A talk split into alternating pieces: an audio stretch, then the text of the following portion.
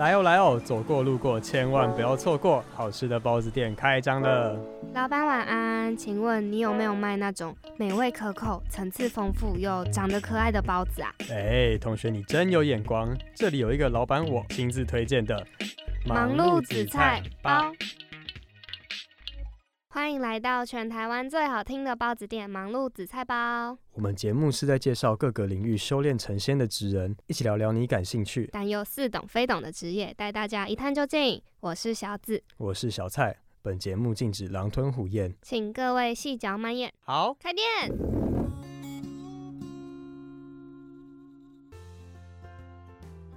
其实我们今天在真正开始录音上麦之前，我们我跟小蔡一直在。争论跟吵架一件事情，你说到底怎样才算是出去玩吗？嗯，出去玩，因为就小蔡可能前前一阵子压力比较大吧，然后我们两个就会讨论说，那你为什么都不会想要出去玩放松一下？可是才发现就是这样子聊一聊，结果两个人对于出去玩定义是不一样的，完全不一样。我觉得，我就拿我来说，我觉得出去玩就是要。可能跨县市才算是出去玩，可是小子不一样，他是只要可能放假跟朋友出去，就是小小看个电影，或者是对对对对，小小的移开你原本的地方，就有点算是出去玩。那种对我来说比较像是杀时间吗？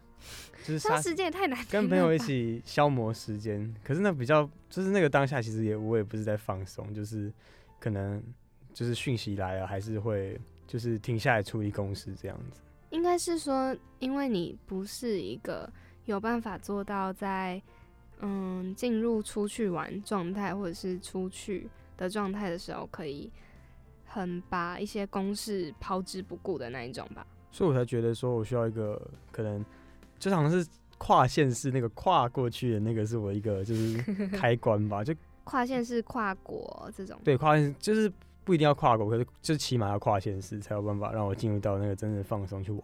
我会把所有公司都摆在一边那两天这种。可是我就会觉得这样你不会很辛苦嘛？因为这样等于说你要把所有的公事都做完之后，你才会准准许自己给自己一个真正算是出去玩的长假。然后你那个长假要跨一个县市，跨一个国家，你才会觉得自己在出去玩哎。对啊，这其实蛮 就是压会压抑的。可是我觉得很劳碌命。对啊，可是没有我我是会自己评估，也不是说把所有事所有事情都做完才能出去玩，就是可能会发现，哎，这个这个假日六日好像没有一定得就是这两天挪出来做的事情，我觉得可能先把它放在一边，然后就是帮自己放个假，然后礼拜一回来就继续把没做完的事情做完。所以其实倒也不会像你说的一样这么辛苦了。哦，可是如果是我的话，我就会觉得。因为还是我太容易压力大，有可能什么的，对啊，我就会觉得，对我是草莓族，那我就会觉得说，在原本那种很高压或者是事情很多的情况之下，如果能抽出，就算对我来说只有少至几个小时，一个晚上或者是两天的时间，然后我能在就是做节日，就是做节日，然后离开原本的那个地方，就算是出去玩。然后重点是跟谁，还有那个环境，我觉得。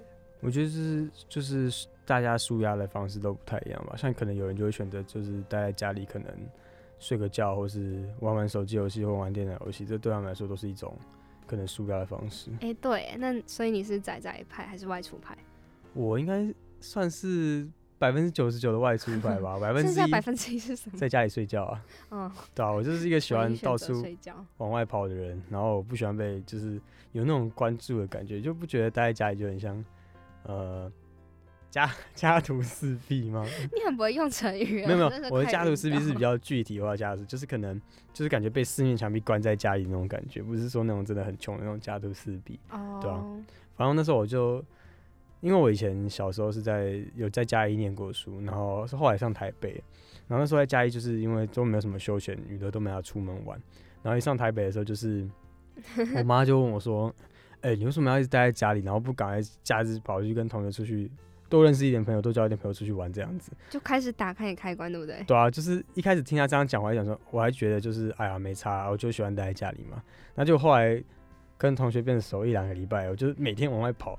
然后每天晚上八点从那个安静班回来，就是去去学校操场跟同学玩在一起，然后假日就是早上准时八点出门，晚上准时十点回家。这个样子，你不是玩到让你爸妈想说你到底是怎样？对，他们就后来就跟我讲说，哦，你是觉得家里没温暖是不是？你看这是一个反差，就是从前面说，哎，你要不要赶快出去啊，不要待在家里，到后面你可不可以多回来家里跟我一起吃饭啊？这种感觉。所以你其实算是一个仔仔派到外出派的晋级过程，就你都有经历过。对，然后一一到外出派就回不去了。我的话好像就是因为，因为我们家从小就是。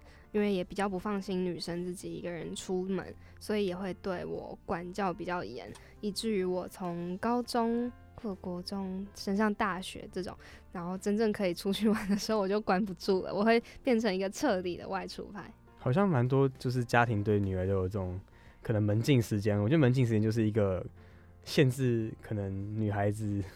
对啊，差蛮多的。对，真的限制女生，因为以前也是有那种跟女生同学出去，然后他们可能每天晚上可能九点多就要说，哎，不好意思，我要先走了，我要回家，因为我们家门禁时间。那我们男生就走之前还会嘲笑一下他们，说，哈哈，什么门禁时间啊，我们十二点前回家就好了。这种这种这种差距。而且我们就是家长可能就会一直打电话来催，说，啊，你什么时候回家？你什么时候回家？这种把女儿当掌上明珠的这种感觉，其实有时候觉得很不平衡，说，啊，是这样，生儿子就放给他。放给他。哎，你真的很不知足哎！你都已经拥有自由，然后你现在还在跟我探讨这个东 西。其实讲到自由，我觉得就是比起像我们这种，就是平常假日出去玩啊，我会觉得旅行这件事情对我来说是更自由一点。那小紫，你你觉得旅行对你来说意义是什么？旅行对我来说的意义，我觉得就是如果用到“旅行”这两个字，对我来说会在心境上有。蛮大的转变，就已经就是旅行跟出去玩好像又是完全不一样的事情，也不一定是真的什么到一个远远的地方流浪啊或者什么的，但最主要的重点就是要脱离你的舒适圈。那那个舒适圈就是指你原本的环境，可能是好的，可能是坏的。嗯，我指的好坏是就是对你当下来说。你喜不喜欢你的那个舒适圈？但不管怎么样，旅行我觉得很重要一点就是你要抽离出你当下原本所在的那个地方。那我觉得小紫刚才讲的其实也蛮，就是讲到我的感觉，因为旅行对我来说也是就是逃，我把它定名为就是逃离，你知道吗？就是可能我本就是逃离我正逃离的，我是抽离，就是逃离，对，就逃离我的正常生活。因为现在以现在我来说。就是我觉得我生活就是非常压抑，然后可能获取快乐的来源就是从做事情得到成就感来获取快乐，这是对我现在生活来说，所以我会觉得旅行对现在的我就是一种可以摆脱掉我现在在做的所有事情，然后进入一个放空的状态，然后这个状态是当下我会觉得很开心，可是事后回来就是又要再重新面对生活上那些杂事，也会有一种就是。落差感吧，我觉得。对啊，而且我刚刚不是有讲说，就是不管你待在的是你喜欢的环境或不喜欢的环境，其实都很需要旅行嘛。因为我觉得，就是嗯，假如说你原本是在一个你不喜欢的环境，那借由旅行，你可能就是比较直观，大家就是可以知道说你是可以去嗯调整一下你的心态，然后重新回到你原本可能没有那么。喜爱的那个环境而有一些改变。那原本如果你真的是非常舒适的 舒适圈的话，那你去旅行也有可能会让你想到，哦，我是不是就是你看了外面的世界，就觉得我回去之后是不是应该要再更振作一点，或者是不应该一直把自己拘泥在原本那个地方。而且我觉得现在就是现代人普遍来说，就是可能生活步调就是非常的快，对，都市很有感，对，然后压力也蛮大，所以我觉得旅行也算是一个。Gap time 那种感觉吧，就是把自己的步调放整步调，对，调整步调可以放慢一点。然后我有时候觉得我去旅行，可能也不是说特别去哪里，可是当下就会有一种轻飘飘的感觉，不知道为什么，就是好像很舒服，然后完全真的是没有，就是那个压力的转换是很突然的，你知道吗？就一出去好像就把所有公司都忘记，然后就是一个进入一个完全放松的状态。然后我觉得旅行还有一个更重要的，对，就是对大家来说是好的事情，就是你可以看到，甚至是看到一些你平常不会看到的景色。然后你也可以从那些景色去，我觉得是学到珍惜吧，珍惜时间，珍惜这个机会，因为你平常当下，对那个当下很，就是很感谢自己能愿意给自己这个时间，让你自己出去旅行那种感觉。而且在旅行的时候，有时候你会就是尽管遇到很多小碎事、杂事或者是不开心的事情，因为你是在那个旅行的当下，所以你就会一直要跟自己说你要调整心态，你要去喜欢你这个 moment，对不对？对，没错，就是这样子。那小紫，你有没有什么印象深刻的旅行经验？可能是跟家人、自己，或是跟朋友？哎，跟我刚刚讲的很像，很好笑。就是我不是说，嗯，因为我们两个不是都是算是很衰，会发生很多奇怪事情的人，尤其是我自己个人就是这样。然后我曾经有一次出去玩的经验，真的是超级惨哎！就是那一次真的是我可能我觉得我自己都差点要死掉，但没有那么夸张。夸张吗？没有那么夸张。可是就是嗯，去年暑假的时候，我跟我就是一群朋友们，总共四个人，我们一起去花莲玩。然后花莲不是最多就是西边海边那种。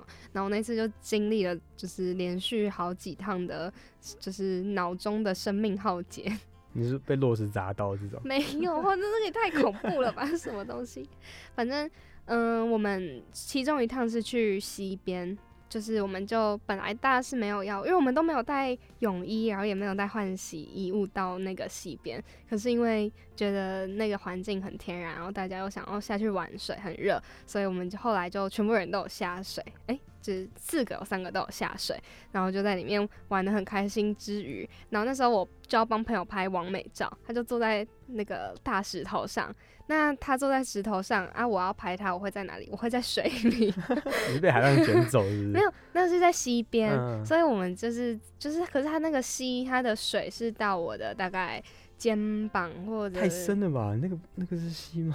对，他在。就是怎么讲，它有比较深的区域跟比较浅，它可能原本是在我肚子或者胸部这里，可是因为就要调整角度啊，我很重视要帮人家拍出美照这件事情，所以我就移移移移动我的位置的时候，结果。因为它就有石头的高低落差，加上那个石头又在滑滑滑的，就我就 我就整个人就是摔到那个水里，就是我真的是头有下去那种，但超可怕。反正可是因为我当下不是这样正在帮我朋友拍照，结果我就硬生生的就是把我一只手，就我全身上下只有一只手伸出水面外，而且因为我又。不高，然后那个手上就是拿着那个相机，超怕那个相机就是跟着掉到水里。我人进水里没关系，但相机千万不要给我湿掉。然后后来我成功救起来。你朋友会不会看到你这样掉下去，说：“哎，我的相机！”不是关心你是关心他的相机。有可能说我的照片。好，至少起码让你认清了一个朋友。对啊，而且那时候超好笑，是我。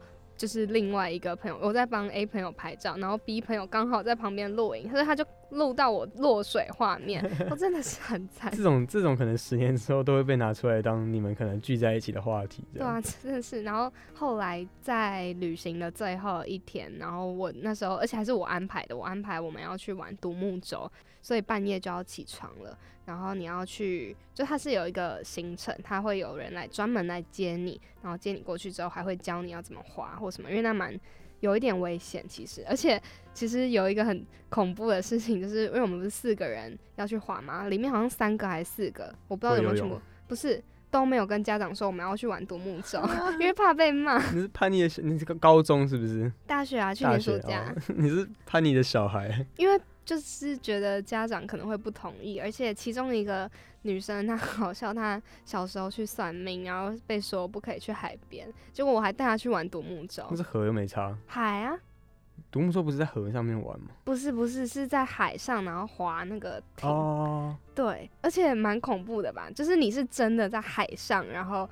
就是，而且你到了，就一开始是每一艘船之间，大家会帮你那个艇游艇之间，那？那很吃，那很吃队友，那很吃你朋友。然后如果他，因为我上次我去，我跟我朋友去，我朋友是晕船，所以到最后都只有我自己在滑。他就他在后面就躺在那边晕的，好像他吐了蛮多进海里面的，所以 去花莲海边可能会吃到他的呕吐物。什么意思？没有，我觉得那真的蛮吃队友的。就是这队友很重要，而且那时候都经历了一些莫名其妙的事情。除了一开始有一个女生，然后她有她也是跟她一样，跟你朋友一样晕船，然后后来她就被载走，好像 那前教练载走的。对对对对对对。然后我们以为就是一切就要平安落幕的时候，我们回程的时候，他又会把你的那个游艇就是绑起来，大家一起回去。结果在回去的时候，嗯哦，再提一下，因为我们上那个海上。教练是不建议带手机的。如果你带手机的话，他不会帮你保保险，就是不会帮你保手机保险，就是你要自己负责，你要自己顾自己的手机，然后一定要就是用防水的套子把它套起来，就是他的中心建议。所以那一趟的旅行。在海上海边哦，就是在真的海上面，就只有我一个人带手机，就是我们四个朋友里面，我就是又是负责帮大家记录一下生活什么的。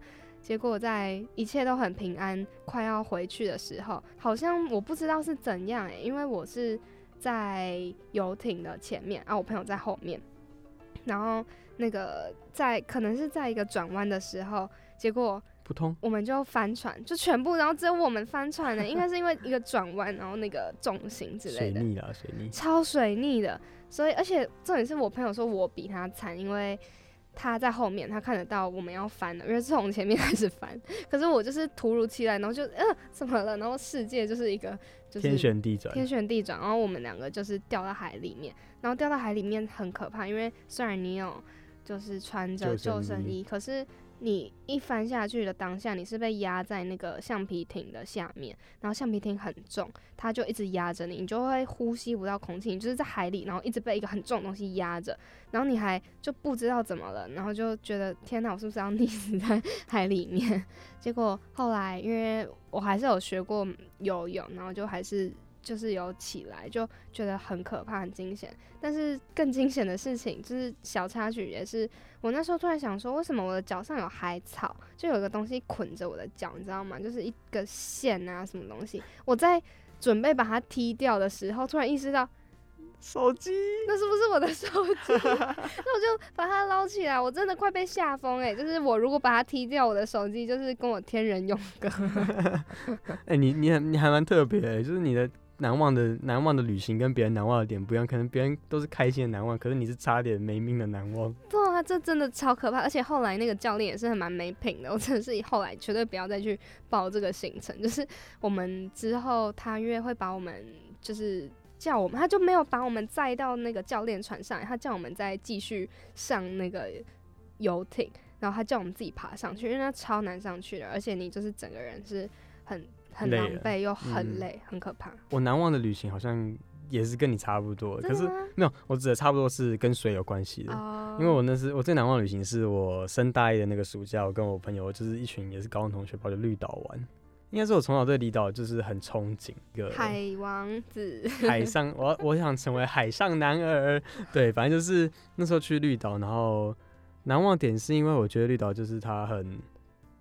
他应该说他是四面环海，这废话，就是四面环，然后谢谢你的哪里都哪里都吹得到海风，我觉得海风那个海风吹起来真的跟你在都市真的是差很多，感觉就是非常的自由，就就是在那个地方，然后虽然它可能没有像你都市生活技能那么方便，可是我觉得那种慢活的感觉是真的挺不错的。反正就是那时候去绿岛也是做了蛮多事情啊，就可能潜水啊、海钓啊。然后海钓，你们是真的去钓鱼哦？对，真的是去钓鱼。然后反正他就是坐一艘游艇，然后哦，是出海那种，出海那种，不是。然后就是游艇后面就绑了一只钓竿，可他只有一只钓竿，所以是教练叫大家轮流上去钓。然后反正教练就开始放饵，然后就放放放放放，好像有东西的时候，赶快就叫那个大家排队，然后叫那个过来拉，然后每个人拉起来，虽然那个力道感觉差不多，可每个拉起来的鱼都不一样，所以那也是一种。惊喜感吧，那你有钓到吗？我钓到一条很小条的，可是听说是小条，可是它是蛮稀有的，不是那种大家一般都钓得到鱼，所以那时候被笑，一开始被笑，结果后来教练说：“哎，你这条还蛮稀有的，就是哇哦！”然后我就突然就变成大家都说投一个羡慕的眼眼神看着我那种感觉。那后来那鱼是可以，就是你们拿来吃或什么吗？就是放回去？没有，教教练会先调，就是太小条，他会把它放放掉啊。大条会问你要不要带走，然后又可是。其实我觉得一半一半，因为带走你也不知道去哪里料理。嗯。可是绿岛好像有一些店，像那时候我们就是去一间店家，就是拿我们那一袋鱼跟他说可以帮我们怎么做，然后他是不是跟你收一些可能料理费、烹煮费，然后他就帮你弄出来，所以那个鱼的也是真的蛮新鲜、蛮好吃的。在绿岛，我好羡慕哦！我的难忘经验怎么差这么多？我是开心的哦。然后在绿岛，哎，其实没有，这不是开心的。我跟你讲，我要现在讲另外一个，就是我。绿在绿岛体会到我人生中第一次骑机车，摔车吗？没有没有摔车，骑机车。然后那时候我以为就是骑机车跟骑脚踏车一样，一样这么。你那时候有驾照吗？那时候骑电动机车，电动汽车不用驾照，只要汽车驾照就好了。反正那时候我就一上去，我想说，嗯，应该跟脚踏车一样，看大家骑都很轻松。然后我就一开始就先脚还没跨上去，我就先试，因为发动要转那个，要发动要那个，还有一个那个启动的那个按钮，然后你要按下去。那时候我就不小心转到把手，可是那时候我不知道它那个摩托车，因为我没有坐过，也没有骑过摩托车，我就不知道它的冲击力有多大。反正就是它停在一台卡车的旁边，那我就。去按，然后我按错，然后就就整我整个人跟车子这样一飞出去，我吓都快吓死了。然后好险那个教练没看，那个老板没看到。然后他转过来的时候，我已经我已经默默把车子调回调回到那个那个停车格里面。那你当下心应该会被吓吓死了。然后那个然后那个那个老板就问我说：“哎，你会骑吗？”他没看到，那我就跟他说：“我会不会？我会。”是一个超级尴尬。如果被他看到，他可能就把我那台车没收了吧。可是这样子的话，就是。你之后还有办法骑吗？就你不会心里就有阴影了？其实不会，我比较不会。像有些人可能觉得什么摔车或出车祸那种就有阴影，可是我自己好像，因为我骑骑脚踏车也是蛮摔蛮多次的，然后我也是就是搬起就是把它扶正继续骑，所以我比较没有这个问题，对吧？那时候就是在绿岛体验了蛮多，就是特别的。经验啊！听到这里是已经是眼泪要流下来。为什么？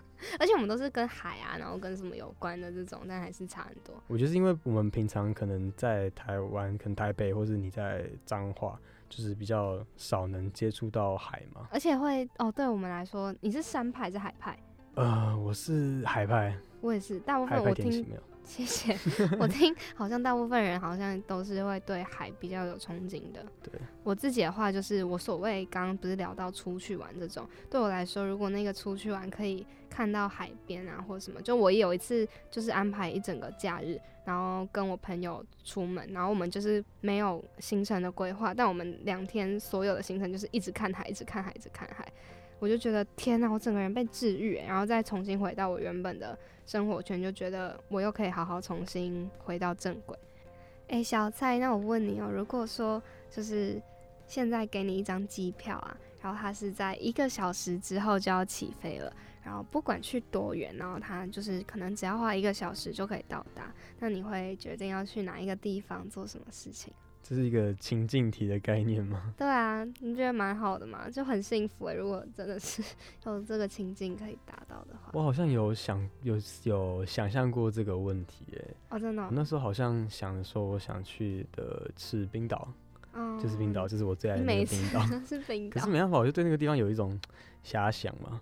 然后那时候想，好像说，我会想要，如果我今天真的有计划，我会想去那边过一个原始人的生活。懂啊，就是，呃，你应该不懂。然后我就想疑惑的看着小蔡。我想去过一个原始人生活，就是我可能不会带手机，然后我也不会带钱。那你会带衣服吗？衣服会，可能就带个几件，就是前刚开始会怕你被冷死。对，刚开始就是可能对嘛，就是你说很冷，就是需要御寒的衣物。然后我去那边，会我会想去待，先待个半年。然后一到那边就是开始从开始找工作。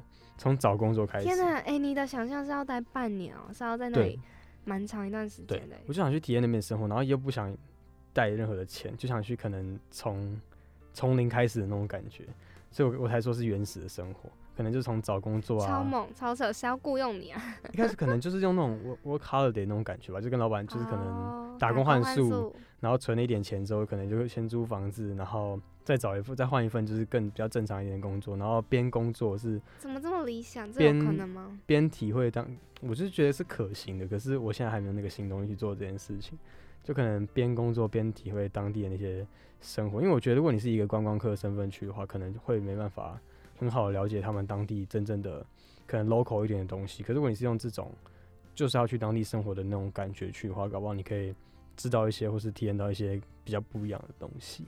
你想的很，就是好像真的可以完成这件事情一样。虽然我觉得，就是现在还要想到 work holiday 这种，就是有点难，因为你还要顾虑很多实际面。对啊，如果这个是有可能实现，只是我应该说，我需要去需要有希望有一天我真的能实现我这个这个遐想啊，好酷哦！那小紫，如果你今天有一张跟我一样的机票的话，你会想去什么地方？我自己，我自己。就是我其实自己在想这个问题的时候，然后因为现在我们不是疫情，然后没什么地方，就是都可以只能待在台湾嘛，所以对我来说去哪里都好，就我应该都会很开心。可是嗯，我就比较没有像你这样，就一直一定很想要去冰岛或者是什么样的国家，那可能就更好跟我会这一阵子比较常看到的什么。让我自己很触动到的风景或什么有关。那我前一阵子就是在就是滑社群平台的时候，有看到有人在分享，因为他们现在在法国巴黎，然后我就看到他们在巴黎铁塔那边拍照，然后天气超好，我就觉得好羡慕。所以如果现在给我一张就是一小时后就会到达的机票，就我跟你想的有点算完全不一样诶，就是在各个方面。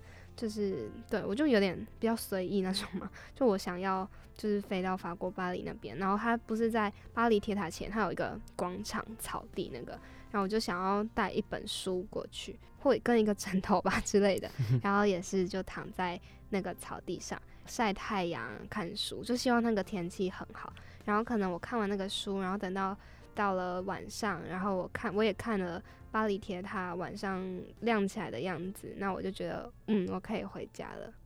真不愧是我们中文系的小子老板，中文系扛把子，到哪里都带着一本书。我才没有，但这只是觉得，如果可以暂时的，就是你一整个下午或一整个晚上，你消失在你原本的国家里，然后我就突然出现在一个异国，然后做那样一个很轻松，不用是很大的一件事情，应该会是一件。很棒的事情。我现在好想讲一个 户外气氛白目的 话。你说如果下雨吗？没有没有，你知道你知道我以前也想过，就是如果今天在巴黎铁塔前面，我能做任何事情，你猜我想会我会想做什么事情？啊，你要你要干嘛？我会没有我没有不是你不是奇怪的啊，我会想要从巴黎铁塔最上面那个最尖的地方，可能绑一条绳子，然后跳下来，然后就是然后然后我就是就是我很想看就是。就是刚好落地前差一点点撞到地板，那种像自由落体的感觉。那又不需要在巴黎铁塔，你在其他地方也可以啊。没有，你不觉得就是那种巴黎铁塔那种感觉，像随便啊，东京的东京的晴空塔我也 OK 啊，反正就是想那种高塔上跳下来那种。那是可以的吗？你说？跳下来还是有绑绳子？有绑绳子跳下来，跳不是啊，不绑就不绑是真傻，没有，就是真的绑绳子，就想玩玩看那种刺激的那种感觉。所以那上面是有那种没有乱讲，就是我说我在想象啊，就如果今天有有机会，我也想尝试看这个样子。哦，我们刚才聊那么多跟旅行有关的东西，然后我觉得最近期我们有办法去旅行的机会，应该是。我们也快毕业嘛，应该是我们毕业旅行哦，好想去哦。对，如果今天有个我们来设计一个企划，就是如果我们要拍一个毕旅的 vlog 的话，你会想要去哪、跟谁，还要怎么拍？我们一定要拍出这个旅行的毕业旅行的 vlog，然后如果你拍的好，你才可以毕业，对不对？哦，对对对对对对，就是毕毕展的感觉，毕展概念。对对对对对对。我自己的话，我那时候想到，因为我曾经在好像国三还是高一的时候看过一本书，叫怎么是书啊？我也不知道，反正就是那本书，它那时候里面的它是作者自己的真实故事。他在台湾类似环岛，然后他在每一站他去的是各个类似读者或网友的家，然后那些人都是他不认识的，他就去住那里一晚，然后跟他交换他的故事。然后写下他们的故事，我觉得这个经验超酷。可是相对来说算有点危险，但我也会很向往。诶，就我自己其实会很想要比你那样子的形式，就我也会想要去环岛，就是靠着一些方式，然后去募集到看有没有人可以让我暂住在他们家，那我就会去，我也会想要去听他们故事，让我帮他写他的故事，然后在每一个地方，我想要就都。寄一封明信片回去给我自己，对，就类似以我记录下不同陌生人的样貌和我跟他们之间建立起的故事的方式来完成我的毕旅 vlog，就感觉因为要毕业啊，感觉像是一个文青 小姐姐，非常有行动力的文青小姐姐会做的事情。嗯，那我跟你相较起来，我的就还蛮普通，可是我觉得拍出来应该还蛮有趣的。就我之前有看过。一个好像是众议吧，还是什么样子的，反正他就是可能把一像我想把一个班拆成可能五六个小五六个小组，然后每个小组去台湾的各种不同地方，可能去这个县市，然后可能可能经过两三玩完两三天，然后就可能把那个组合全部重新打散，然后再分成一个新的六个小队，然后再去第二个县市，就是你可以跟。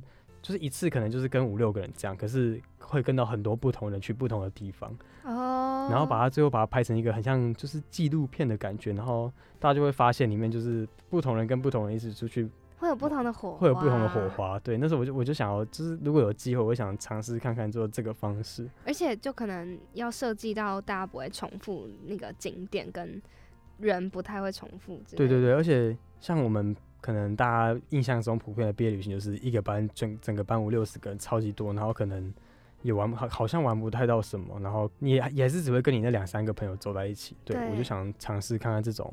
不同的组合，看会不会蹦出新滋味。哎，我觉得我们两个应该都可以毕得了业，就是在这个情况下，我们两个都有不错的 idea。是梦想是伟大的，可是能不能实践，就是又是另外一件事情了。对。对啊，但至少我觉得我们可以去思考这件事情，应该算还蛮不错的。就是我们两个的共同点，应该就是会想要做一些跟平常不一样的事情吧。那嗯，其实最后想要跟大家聊的事情是。就我们之前在我跟小蔡在讨论，就是这一集旅行的这个主题的时候，我们有想到的是行李这个概念。一般来说，我们指的行李就是可能像出远门啊，必须要带在身上那些生活必需品。对，你要旅行或你要出去一个地方，你才会需要带着。但是我们就在想说，有没有一种行李啊，它就是。你在人生之中，你一直需要带着，然后很不可或缺的东西。对啊，然后我们就把这个行李叫做 lifestyle package。对。那小紫要不要先来跟听众们分享一下，你觉得你人生中不可或缺的 lifestyle package 是什么？嗯，我们那时候定的时候想说是要比较意向的元素，对不对？对，因为如果是手机呀、钱包那些，就有点嗯，就是还好。对，对，大大家不想听这种东西。对对对对，但如果是你在人生中认为很重要，你想要自己一直带着的东西，那个元素会是什么？我后来想了蛮多，因为大家可能会讲很多什么善良啊、温暖啊那种，但我后来想一想，我也一直在思考到底会是什么，因为其实大家重视的事情也很多。那我想到的是，我好像在我高三毕业那时候，我自己有给自己写下类似一段话，或者是那时候有一个小记录，那时候。嗯，跟我现在连接起来，我会希望自己一直带着的 lifestyle package 是同理心。我希望自己，就我那时候有记录下来，我写的是希望自己不要用别人的眼睛还有嘴巴去看待另外一个人，然后你不要无心的成为了加害者，因为以前就是女，就是我以前也是类似在女生班里面，然后你也会经历到很多那种。嗯，霸凌就是对，你会看到别人有霸凌的情况，或者是自己其实多少也会陷入里面，或者是你有可能也有一天会不小心成为加害者。那这时候其实还蛮重要的是，你不要透过别人的眼睛跟别人的嘴巴，然后去了解一件事情，因为你不是真正的当事者，然后你也不知道事情到底是怎么样。你应该是要自己去理解，然后你不要随意的去伤害别人，然后你要试着就是替别人着想。所以我希望自己永远都要有同理心，然后不要那么自意的去觉得所有事情都很理所当然。我觉得同理心这件事情是现在很多人必须具备的 lifestyle package，因为现在，而且尤其尤其是因为现在网络网络这么发达，然后大家在后面可能荧幕后面可能骂人。又更不被限制，所以如果大家缺乏同理心的话，可能就会出现网络霸凌这种事情。真的，这很严重诶，因为你在网络上看别人很容易啊，因为你就是在阴暗面，那别人的东西就那也是透过你是透过相机，透过各个角度你去看，然后你讲一段话，你随便留一个评论，都是几秒钟就是做得到的事情，但你对别人造成的伤害，那可能都是一辈子没办法磨灭。我觉得，所以如果大家没有同理心，又刚好生在这个时代，就超级容易出现，就是可能一些就是不太好的事情发生。没错，所以大家都要记得带这个 lifestyle package 哦。那讲一下我自己的好了，我觉得我想要带的 lifestyle package 是一个特质，就是可能个应该是个性吧，就是我想带着叫冲动，因为我觉得一个人如果没有冲动的话，其实。他基本上就等于跟停滞不前没有两样。我的冲动不是可能不经思考去做，可能就是你需要去做这件事情的勇气吧，这也是一种冲动。像我可能我的冲动就是冲动从冰岛，对冲哎我没去过冰岛，就是可能冲动重考啊或者是冲动加电台啊这种，我觉得都是当初可能不一定是完全思考周虑而就下这个决定。可是如果当初，如果现在想起来，如果当初没有冲动下这个决定，我现在可能会后悔。然后或是像小紫跟他讲说冰岛，我觉得这可能到时候也是需要一个冲动去做。我这样听起来，冲动对你来说应该有点算是在你要完成这件事最后一点帮你加把劲的那种力量，对不对？对对，就是一个鞭策自己去做完成这件事情的一种感觉。那所以你原本算是就是很容易拥有冲动的人嘛？就是你现在是吗？你现在算是有对不对？因为包括重考啊，包括其他事情。我觉得，因为我算是一个我不想要花太多时间去思考我该不该去做，我会觉得做了才知道。嗯，对，我觉得这就是一个冲动。所以，如果各位听众朋友，当你可能在有某一个阶段犹豫要不要做这件事情的时候，我觉得你都可以先去尝试来说，只要那件事情不是一件坏事，就你不要什么冲动杀人这种，就真的不好。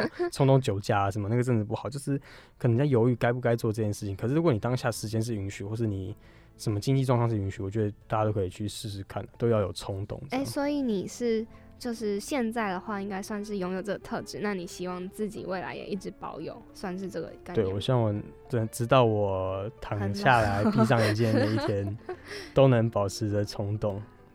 你很喜欢一直保持着年轻的感觉。我就不服老啊，奇怪。那我们的包子店打烊时间又到了差不多的时间了。对，感觉聊完这一集，我们就。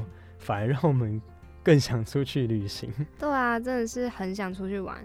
而且，其实，在聊到最后，我也有一种真的很希望大家可以去好好审视一下，如果你人生中一直要带着一个行囊的话，你会希望自己拥有什么特质？